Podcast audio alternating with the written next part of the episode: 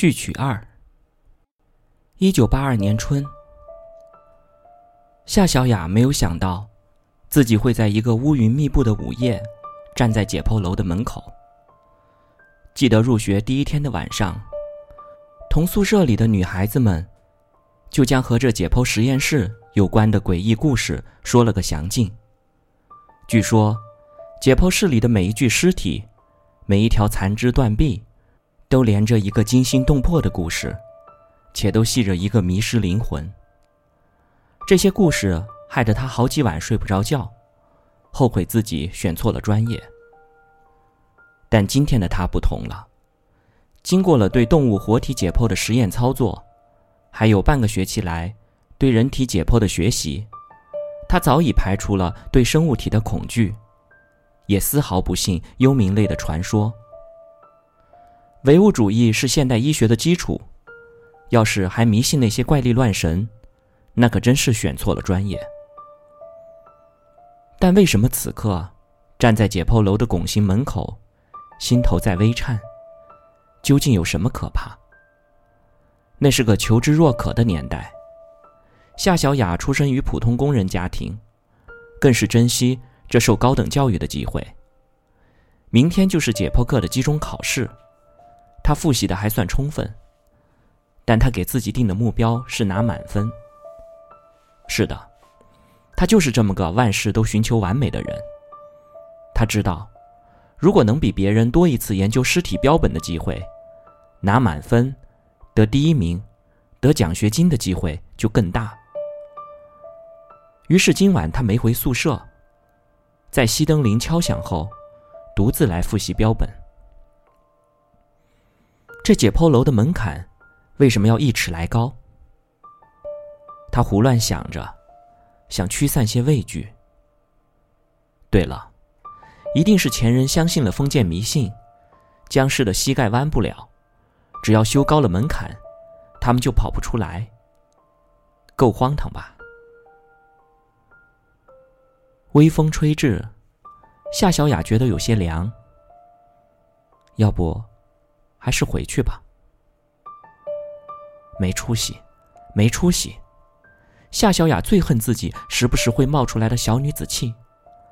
和许多同龄女大学生一样，她的偶像是居里夫人。但刚才那样的想法，只怕去给居里夫人当佣人都不够格呢。一片黑暗中，夏小雅去推解剖实验室的门，眼前忽然微微一亮。他慌忙缩回了手，险些被那高高的门槛绊倒。原来只是月亮正巧钻出了厚厚的云层，将清光洒了一地。这么胆小，以后真的成不了大器了。夏小雅沮丧的想。但为了战胜自我，她终于鼓足勇气，推开了解剖实验室的门。医学系学生办公室副主任陆秉成，坐着学校的一辆小吉普，赶到精神病总院。他见到徐海婷医生的第一句话就是：“您这次确定了，他已完全康复。”徐海婷并未将不悦之色现出来，他想起往事，觉得也不能怪陆老师多疑，于是说：“陆老师，自己看吧。”让他出院也不是我一个人决定，两位老主任会诊都点过了头的。他没有再提什么月光吧？徐海婷摇摇头。夏小雅清瘦了不少，但双眼有了许多神采。见到陆秉成，知道终于能回校了，喜上眉梢，全无病态，笑着问。陆老师，同学们都还好吧？我最近一直在自学，虽然课缺了许多，我还是想试着参加期末考试。陆秉成舒了口气，笑道：“啊，都好，都好，只是你还要注意休息。是不是参加期末考试并不那么重要？你基础好，系里会安排你暑假补课，你一定能跟上大家的学习进度。”司机小鹏帮着陆秉成和夏小雅将行李搬上宿舍楼。快到四零五室门口时，一个女生欢跳着跑出来，在黑乎乎的走廊里和小鹏撞了个正着。小鹏手里的一个脸盆摔在了地上，夏小雅的一些梳洗用具散落一地。走在前面的夏小雅猛然回头，呀的惊呼一声，将手中行李随手一扔，直冲去收拾下他的物品。昏暗的走廊灯光下，陆秉成眼前出现数道细碎的光芒。他再凝神看去，夏小雅手中握着一把宽背梳子，那光芒正是从书背上发出的。他大步向前，仔细审夺那个梳子。书背上数十颗小钻石，有些血红，有些乌黑。往事浮上脑海，他想起数年前那个得了精神病、返校一年后又跳楼自杀的女生蒋玉红，生前也用过这样一把梳子。